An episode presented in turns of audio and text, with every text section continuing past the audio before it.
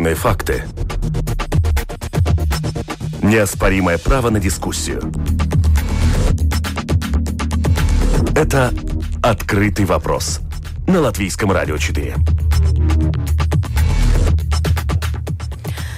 Здравствуйте, в эфире Латвийского радио 4, программа «Открытый вопрос». У микрофона Юлиана Шкагала, продюсер Валентина Артеменко, оператор прямого эфира Яна Дреймане. Долги пациентов перед больницами составляют миллионы евро, продолжают расти с каждым годом. В результате медучреждения вынуждены оптимизировать свою работу, чтобы продолжать непрерывно оказывать услуги с, с учетом недостатка средств.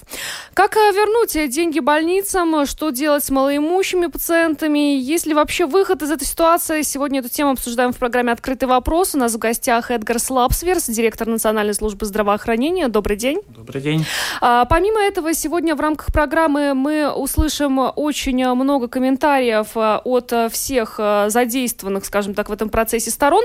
И а, призываю наших радиослушателей присылать нам свои вопросы на домашней странице lr4.lv, кнопка «Написать в студию». Будем ждать ваших сообщений.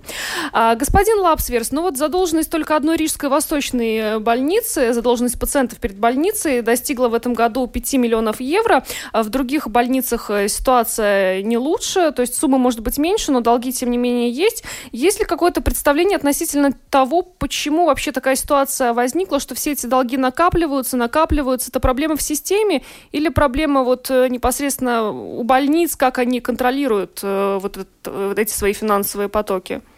Угу. А, э, это нужно смотреть в контексте, естественно, в контексте общего финансового положения э, наших э, партнеров, потому что каждая больница – это организация, которая, которая принадлежит либо министерству, либо самоуправлению. А, и многие частные учреждения, а также у нас с ними заключен договор. А, разумеется, вот эти дебиторские задолженности – это ну, давление, которое оказывается на дополнительное давление, которое оказывается на их э, финансовое состояние, учитывая то, что в целом система недофинансирована, бюджет недостаточен для а, удовлетворения нужд э, пациентов э, в Латвии. Мы со своей стороны закупаем э, конкретные услуги, то есть наше финансирование э, идет э, ну, по конкретным программам, которые привязаны к диагнозам или, например, к технологиям конкретным, конкретным обследованиям, лабораторным анализам и так далее. Мы не покупаем э, э, скажем так, учреждение как таковое со всеми финансовыми дебетами и кредитами. Соответственно, здесь каждой организации а, ну, в рамках, естественно, законодательства, задача каждой организации заботиться о своем финансовом благополучии и работать с дебитором. А, здесь, естественно, нужно говорить о том, что дебитор специфический, то есть, если а, социально незащищенный житель выписывается из больницы, ему при выписке выдается счет, э, который может составлять несколько сотен евро. А, если довольно длительная эта госпитализация, потому что ну, стандартный э, пациентский взнос, допустим, за, одну, за один койко-день составляет 10 э, евро. Да? До некоторых категорий пациентов 7 евро, некоторые освобождены, но, как я уже сказал, может составлять несколько сотен евро. Если человек не может позволить себе оплатить этот счет, он, естественно, ложится грузом а, на баланс а, больницы. Далее конкретные бухгалтерские а, процессы, как оно списывается по протяжении, ну, по прохождении какого периода времени, по каким категориям, это, ну, этот вопрос нужно, наверное, задавать самим больницам. И я так понимаю, что мы услышим. Да, мы услышим этот комментарий. комментарий. Но получается, что больницы не, не могут как-то справиться вот э, с всей этой бухгалтерской системой и не контролируют вот э, то, что э, не контролируют вот тот факт, что пациент выписался из больницы, не заплатил деньги, потом это все накапливается. Они это, они это контролируют. Я просто, ну, понимаете, если пациент привозят неотложного пациента, больница, разумеется, не оценивает его финансовое состояние, ему оказывается помощь, он госпитализируется и лечится в соответствии с а, назначениями врача. а наша система предполагает пациентские взносы. Как за амбулаторное лечение, за поход к семейному врачу 1 или 2 евро, за поход к специалисту 3 евро. Точно так же предполагает и пациентские взносы в стационаре. Соответственно, возможность больницы контролировать, то есть перед оказанием услуги оценить финансовое состояние пациента, э, во-первых, она не может, во-вторых, это не идет, э, не, не идет в соответствии ни с нормами законодательства, ни с этическими нормами. И, соответственно, они накапливают, но в этом, разумеется, э, вина не только их, но также и, также и наша вина как э, финансирующего органа. И, э, но здесь уже проблема доступности. и так далее. То есть больница действует в контексте существующего бюджета, в контексте существующего госзаказа. То есть это уже вопрос о доступности оплачиваемых государством услуг. В больницах в, принципе, в том числе. Да, да, да, разумеется. То есть с доступностью у нас плохо. С доступностью у нас плохо. Мы растет количество услуг, растет количество уникальных пациентов, которым оказываются услуги. То Что есть, значит уникальные пациенты? Объем услуг мы измеряем, э, есть много различных индикаторов. Один из них э, – это количество уникальных пациентов, э, которым оказываются услуги в, в стационаре или амбулаторно. То есть одному пациенту в среднем один пациент посещает э, специалиста или семейного врача в среднем больше, чем один раз в год. А если не ошибаюсь, э, в, во вторичном амбулаторном секторе это неполные два раза, 1,9 или это связано с тем, что половина всех посещений амбулаторных, э, около 16 миллионов в год, это хронические пациенты. То есть они э, не идут к врачу, потому что они заболели чем-то ну, неотложным каким-то, а, простудились. У них хроническое заболевание, которое нужно контролировать, и для этого нужно раз в полгода, раз в год ходить к врачу, проходить, сдавать анализы, проходить обследование и так далее. Вот. Соответственно, э, имеет значение не только сколько мы, например, э, произвели э, анализов или посещений, но также и какова база вот этих пациентов, то есть вот это и есть количество уникальных пациентов. Грубо говоря, тысяча пациентов может ходить по нескольку раз к врачу, или две тысячи могут ходить по нескольку раз к врачу. Соответственно, это требует также больше ресурсов. А, давайте послушаем комментарии главы общества больниц Латвии Евгения, э, Евгения Калайс. Ранее он э, в нашем эфире комментировал э, вообще всю эту сложившуюся проблему с задолженностями пациентов перед больницами. Мы знаем тех людей, которые не платят. Это те люди, которые, ну, скажем, не могут просто заплатить, потому что у них нет денег, да. Единственный способ, как это решить, это оплачивать государству, да, а потом государство, скажем, по своим каналам как-то может э, с этими пациентами рассчитываться, потому что ну, мы уже используем все доступные варианты, мы подаем в суд на этих пациентов, мы, мы даем такие организации, которые этим занимаются, но там только половина можно от этого достать назад, да, но этот процесс сложный, и он, главное, в общем-то, безрезультатный. Это мы видим то, что в течение этих годов эти суммы только возрастают. В общем-то, если этот пациент не может заплатить, кто-то другому надо за это платить. Это если это муниципалитет или государство. Тут два варианта только. Когда эта сумма достигнет суммы годового об оборота больниц, тогда это ликвидация по закону. Главный вариант то, что во всех больницах есть платные услуги, где люди, у которых есть средства, они покупают услуги здравоохранения за деньги. И эти деньги, ну, скажем, потом уже работают на то, что где, где другие не платят. Скажем, э, в многих э, странах это решается по месту жительства, это муниципалитеты или это государство. Другой вариант и третий вариант – это страхование. Но те люди, которые не платят, они не могут заплатить за страховку тоже. Ну вот э, понятно, господин Калайс обозначил эту проблему, то есть, mm-hmm. по его словам, э, известны эти люди, которые не платят, это те люди, которые не могут заплатить, потому что у них нет денег. Но что делать в, этом, в этой ситуации в больницам? Вот государство как-то помогает больницам mm-hmm. в той ситуации, когда вот есть огромные задолженности, но им в это же время нужно эффективно работать и оказывать услуги? Да, ну, я бы еще, может быть, хотел дополнить. 355 евро – это максимальный счет, который больница может выставить пациенту за в виде пациентских взносов. И эта сумма очень велика, разумеется. Ее нужно снижать. Тут, наверное, нет никакого спора, не может быть дискуссии. Вопрос только в том, что в бюджете, когда делятся средства на следующий год, делится бюджет, есть, э, ну, мы стоим перед лицом экономических дилемм, или включить, э, скажем, инновативный медикамент э, для какой-нибудь группы пациентов, например, онкологии, или уменьшить пациентский взнос и увеличить финансирование для амбулаторных услуг, для того, чтобы ну, хронически больные пациенты могли бы наблюдаться и не доводить э, ситуации до того, когда их нужно госпитализировать, либо снижать э, пациентский взнос и вот потолок пациентского взноса за одну госпитализацию. Также есть и другая цифра 570 евро э, в год не может превышать сумму пациентских взносов, да, после этого пациент освобождается.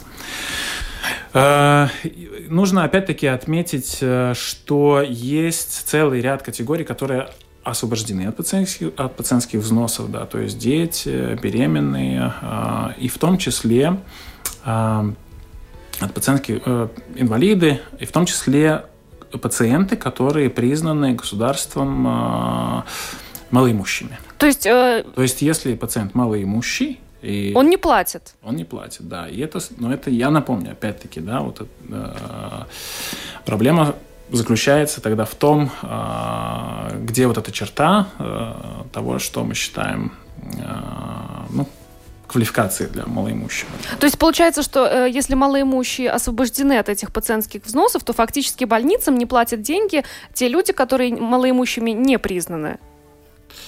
да.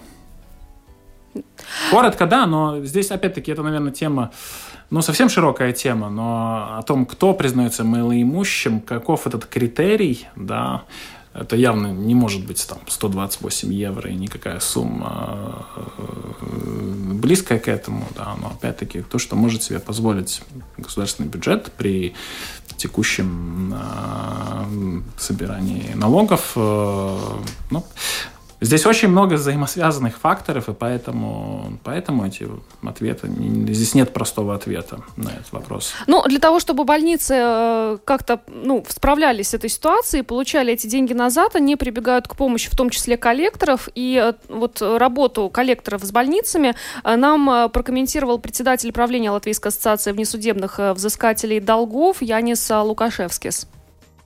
Сотрудничают больницы, предприятиями по возврату долгов, чтобы вернуть их. Различается ли возврат долгов от должников, которые должники больницам? Форма работы не различается, как и работа с другими дебиторами регулируется законом по возврату долгов. Со стороны больницы это получаем. Обычно это счет, который не оплачен. В принципе, это такая же формальная работа. Сначала отправляется письмо должнику, где информируется, за что долг, сумма долга, и спрашивается должника, чтобы в конкретный срок э, долг был оплачен. Да, потом, конечно, звонится, пишем имейлы. Насколько это эффективно? Да, то же самое, как э, любое другое несудебное взыскание, это всегда будет э, выгоднее для должника, потому что в судебном разбирательстве там, конечно, будут дополнительные расходы в рамках судопроизводства, то есть добавляются к долгу. Это и, соответственно, рассказывается должнику,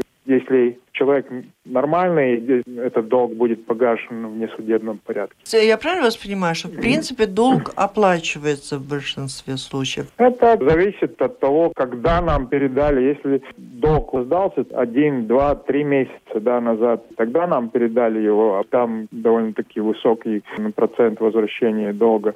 Если, конечно, кредитор, то есть больница задержала долг и вспомнила, надо кому-то передать, обработать через год или через два года, там уже другая история, потому что человек уже давно забыл об этом. Чем дольше просрочка, тем, конечно, эта эффективность уменьшается. А вот стоимость кто оплачивает ваши труды, что называется, больница, которая передает, или сам должник? Разделяется. То есть э, одну часть э, платит э, больница, вторую часть, опять-таки, то, что нам полагается по закону, министр кабинет нотейкум, да, то есть максимальная сумма, которую мы можем добавить за взыскание долга, это максимум 17 евро к долгу. 17 да, евро который, в месяц который, или вообще?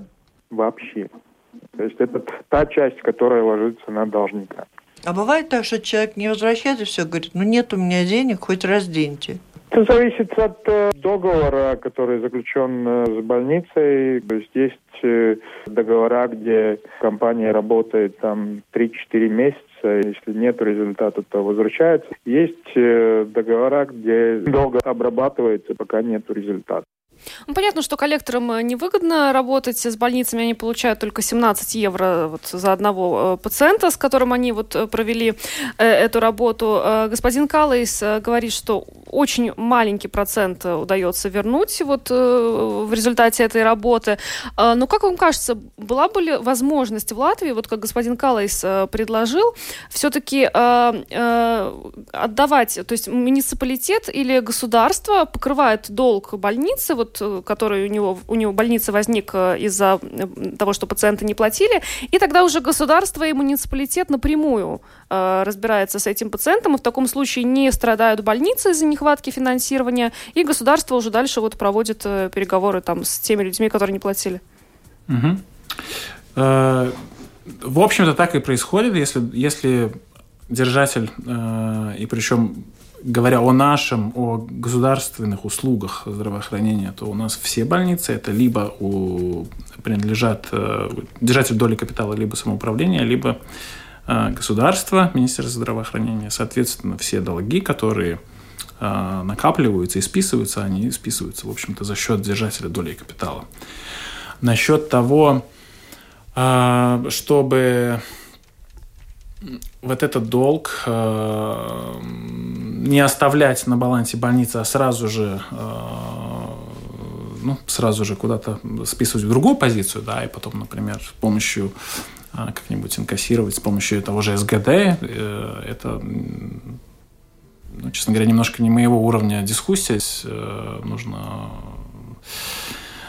создавать какую-то рабочую группу и об этом вопросе говорить здесь. Опять-таки, простых решений здесь не будет. Э, какой-то, какая-то вот эта административная нагрузка работы с этими э, должниками будет либо на плечах больницы, либо на плечах э, каких-то инкассов компаний, за услуг которых, соответственно, нужно платить, либо в каком-то другом месте в госуправлении, но ну, сама по себе проблема Э, концептуально разрешимо только одним образом, это финансируя э, больницы и то есть тариф, который платит НВД за услуги, с чего я начинал, да, он э, включает, на самом деле должен включать все.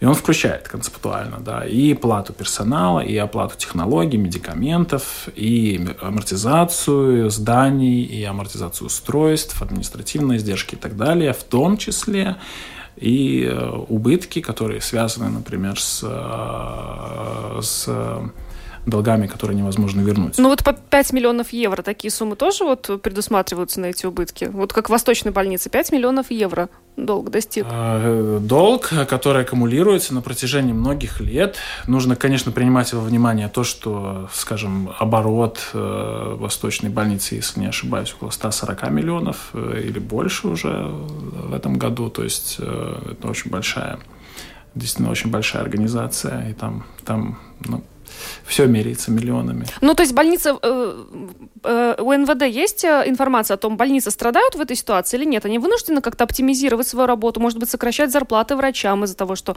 долги накапливаются? Как вот в этой ситуации? Э, да, разумеется, потому что мы оплачиваем, мы оплачиваем услугу, мы заказываем конкретное количество услуг, а затем уже больницы э, э, эти средства, они, в общем-то, субсидируют, ну, скажем, одна программа может субсидировать другую. Например, из средств, которые в тарифе предназначены для технологий, доплачивается зарплата персоналу. Да? Это то, что мы видим и то, что мы мерим. Э, соответственно, из какой-то другой части тарифа оплачивается и э, вот эти вот безнадежные долги.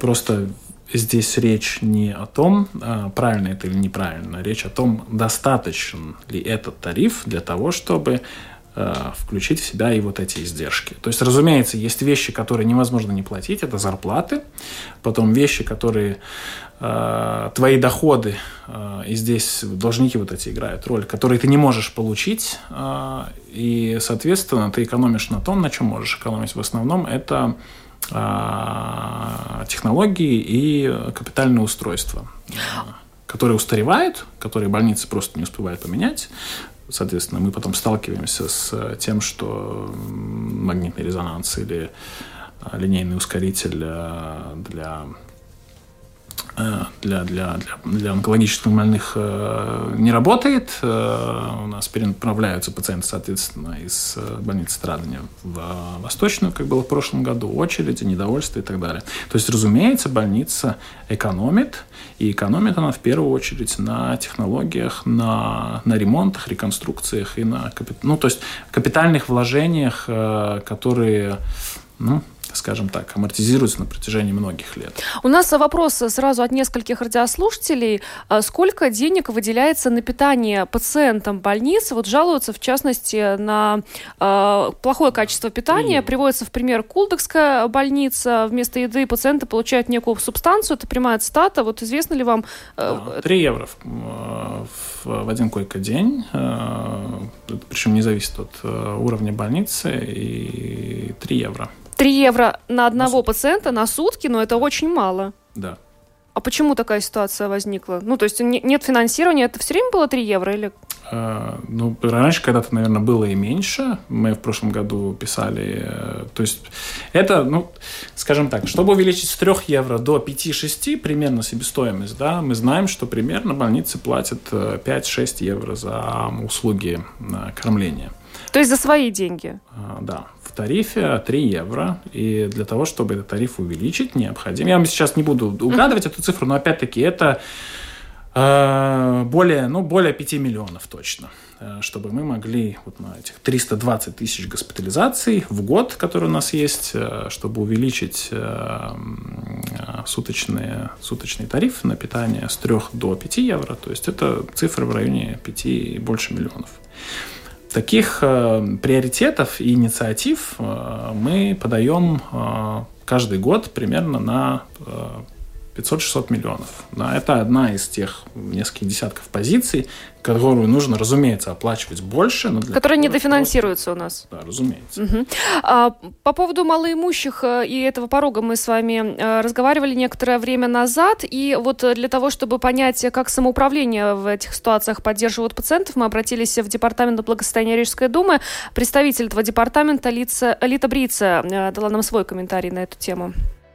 Согласно обязывающими правилам Рижской думы номер 202, у нас есть такое пособие на здравоохранение. Это пособие может получить те рижаны, у которых э, средний доход за последние три месяца не превышает 221 евро на каждого члена семьи или 270 евро в месяц для отдельно проживающих получателей пенсии по старости или инвалидности. Во-первых, мы погашаем пациентский взнос на общую сумму не более 100 евро в календарный год. Второе – это пособие на погашение части расходов на приобретение лекарств лекарств, включенных в список э, компенсируемых лекарств и медицинского оборудования. Третье – это пособие на приобретение средств при недержании и катетеров для мочевыводящих путей. И четвертое – если человек вышел из больницы, у него есть на руке этот счет, и у него на руки после оплаты квартиры не остается гарантированный минимальный доход, это 128 евро, тогда этот человек с этим счетом обращается в Рижскую социальную службу о помощи оплатить этот счет за больницу. Если какое-то сомнение возникает, оплатить этот счет, прошу звонить по нашему бесплатному телефону информационному 8 тысяч 50 55. Наши сотрудникам объяснить, ну, получается там или нет. Но есть такое пособие на здравоохранение, этот пункт, где мы рассматриваем эти счета. То, о чем вы рассказали, относится исключительно к Риге, а в каждом городе свои правила. Свои. Закон о самоуправлении так и говорит, что самоуправление обеспечивает доступ к медицинской помощи. И я могу сказать, что в январе месяце пособием на здравоохранение воспользовался 781 рижанин. Общую сумму почти 26 тысяч евро. Надо обращаться в социальные службы и выяснять, есть ли в их самоуправлении такого рода услуга. Да, в любом случае не надо этот счет класть в ящик и о нем забыть. Надо с этим счетом, если вы видите, что вы не можете оплатить больницу, это надо обращаться в свою социальную службу и прояснить этот вопрос, поможет или не поможет. Но в основном все-таки ну, смотрит, чем может помочь. А, это был департамент э, благосостояния Рижской думы. Полезная информация для э, рижан, которые вот оказываются в э, подобных ситуациях. Мы продолжим буквально через пару минут. Напомню, что у нас в гостях Эдгар Слапсверс, директор Национальной службы здравоохранения. Сегодня обсуждаем тему долги перед пациентами. Это «Открытый вопрос» на Латвийском радио 4. Продолжаем э, программу «Открытый вопрос» на Латвийском радио 4. Ну вот э, э, тот вопрос, пожалуй, который сегодня тоже вот нам задают э, радиослушатели. Что делать, если у человека реально нет денег заплатить э, за услуги больницы? Ну, э, вот есть ли какие-то, может быть, льготы или поддержка со стороны государства Национальной службы здравоохранения для таких пациентов? Ну, я уже говорил, да, э есть э, категории пациентов, которые освобождены от э, пациентских взносов. Э, еще раз, это, это дети до 18 лет, инвалиды первой и второй группы. И труцики. Малоимущие, да. Но, судя по всему, этих категорий не недостаточно. Малоимущие, да, есть две категории. Нуждающиеся. Государством, да, определена до 128 евро, да, доход на человека. Также есть у каждого самоуправления там свои критерии. Вот, э, так вот, э, вот э, малоимущие, которые вот совсем малоимущие, да, у которых не достигает доход 128 евро, они освобождены тоже. Опять-таки нужно позаботиться, чтобы этот статус у человека был, а, то есть соответственный документ на руках, который его освобождает. Вот. То есть ознакомиться с этим можно в том числе на домашней странице НВД, а, а также вообще это оговаривает Veselības aprūpas finansēšanas likums, закон о финансировании здравоохранения, те категории, которые освобождены от, от э, пациентских взносов. Если вы не попадаете в эту группу, но все равно у вас нет возможности оплачивать этот пациентский взнос, тогда, как э, только что а, как только что нам говорили, нужно обращаться в социальную службу своего самоуправления с э, просьбой помочь. И, ну, в любом случае, за консультацией, я думаю, туда можно... Брать. Да, но вот мы слышали комментарии Департамента благосостояния Рижской думы. Не факт, что все самоуправления... Опять-таки, они действуют, разумеется, в рамках своего бюджета, да, как нам только что, только что сказали, Департамент Рижской думы э, погашает до 100 евро, да, как я уже сказал. А, нами определенный потолок это 355 евро за одну госпитализацию. То есть, если пациенту а, выставлен счет в 300 евро, соответственно, 100 погасит самоуправление, 200 евро так или иначе останется на плечах пациента. У нас э, на прямой связи Солвита Олсен, эксперт по правам пациентов. Добрый день, госпожа Олсена. Да, добрый день. Доступность э, услуг здравоохранения и вот э, те долги, которые э, накапливают пациенты перед больницами, составляют миллионы евро. А, на ваш взгляд, почему такая ситуация складывается и что делать, вот главное, тем пациентам, которые, вот как нам говорит общество больниц, те пациенты, которые не платят, это те пациенты, которые реально не могут заплатить, потому что у них нет денег. Вот как вы видите решение этой проблемы? Э, проблема то, что у нас очень высокие платежи для пациента. Давно э, у нас, мы знаем, такую, и у нас есть такая проблема. И то, что нам тоже, например. Э, международная организация здравоохранения уже давно рекомендует и, и есть уменьшать пациентские взносы да, и, специ... и специально в тех группах, где, э, где люди малоспособны, и не только малоспособны, но с низким уровнем доходов. Да, и, и уже годами такая рекомендация есть, и проблема там ясно, где есть, потому что это вот так, как и больницы рассказывают, не люди, которые не хотят платить, но которые не, смо, не, мо, не может заплатить. Да, и это, это должно решиться государство, уменьшая э, платежи, э, пациентские платежи э, для тех людей, которые не имеют денег заплатить.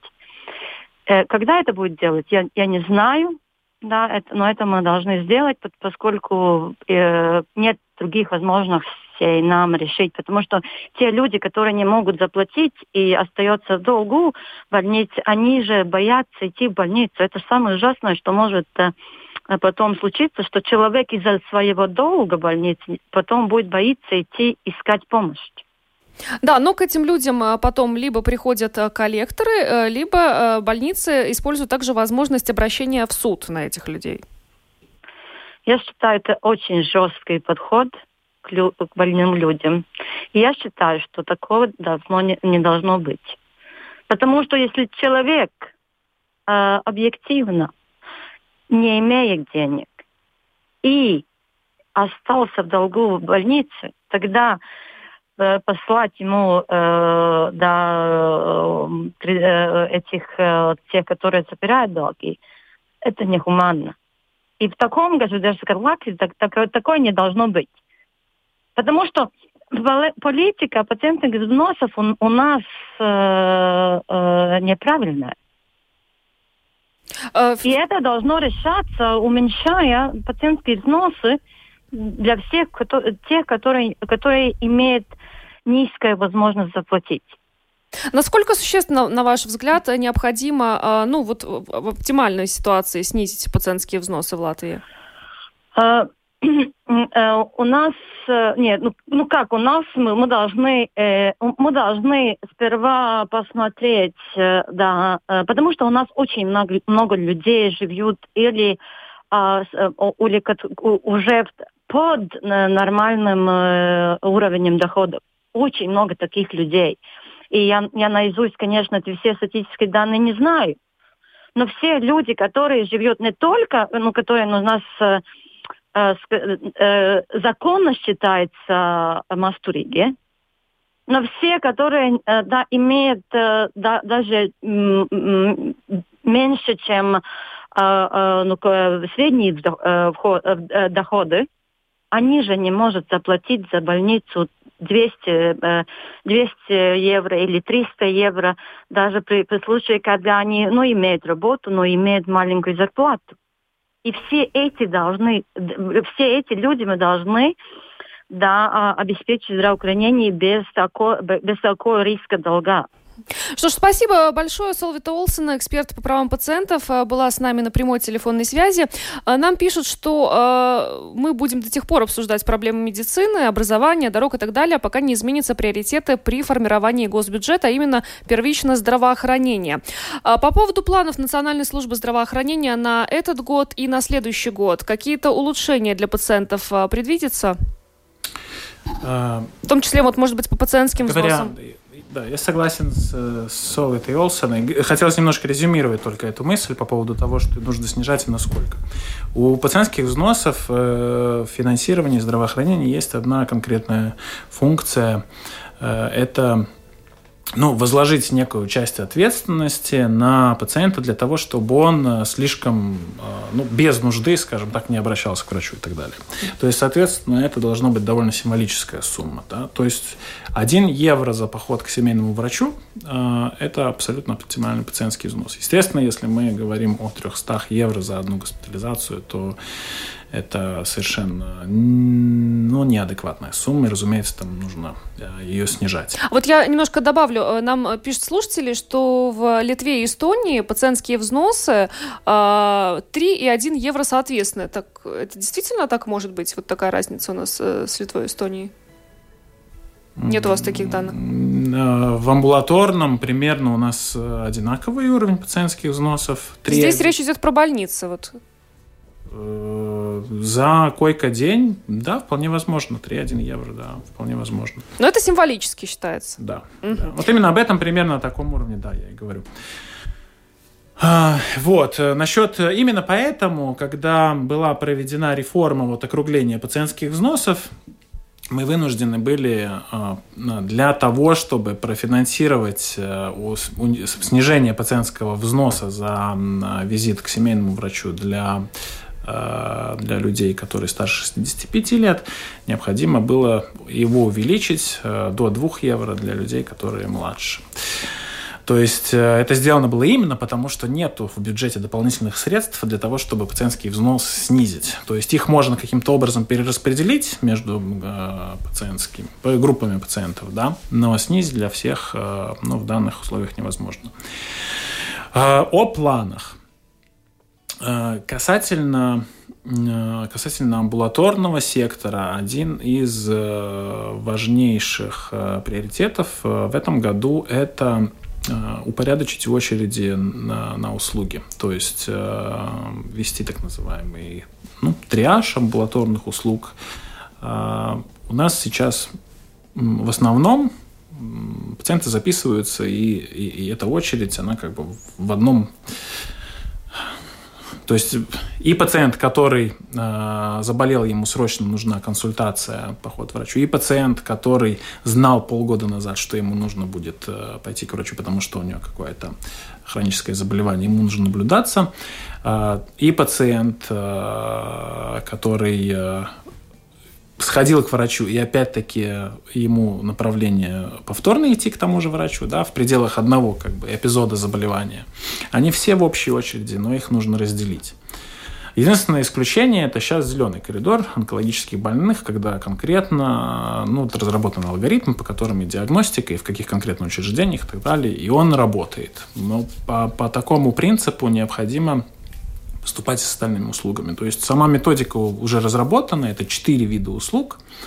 А, и первое, что мы хотим сделать, это отделить э, э, вот этот вот э, первичный поход к врачу, отделить от динамического наблюдения для хронических угу. больных и до конца года определить сколько, какое максимальное время может составлять э, длина очереди к врачу. И, э, и, и, и э, работать над тем, чтобы это было включено в договор и было бы обязательным требованием для лечебного учреждения. Э, это очень большая работа, и в первую очередь не с нашей стороны НВД, а очень большая работа со стороны лечебных учреждений. То есть таким образом у жителя будет конкретное э, ну, видение того, э, как долго он может ждать э, получения услуги, когда он звонит и записывается. Э, второе – это электронные направления, которые мы вот-вот... Ну, это в рамках системы e-здоровья. Да, да, да. То есть очень большая проблема также в том, что пациенты записываются на услуги, и у них вообще нет направления. Они записываются в несколько учреждений сразу – и в лучшем случае, идя в одно, они позвонят и проинформируют о том, что не пойдут в другие.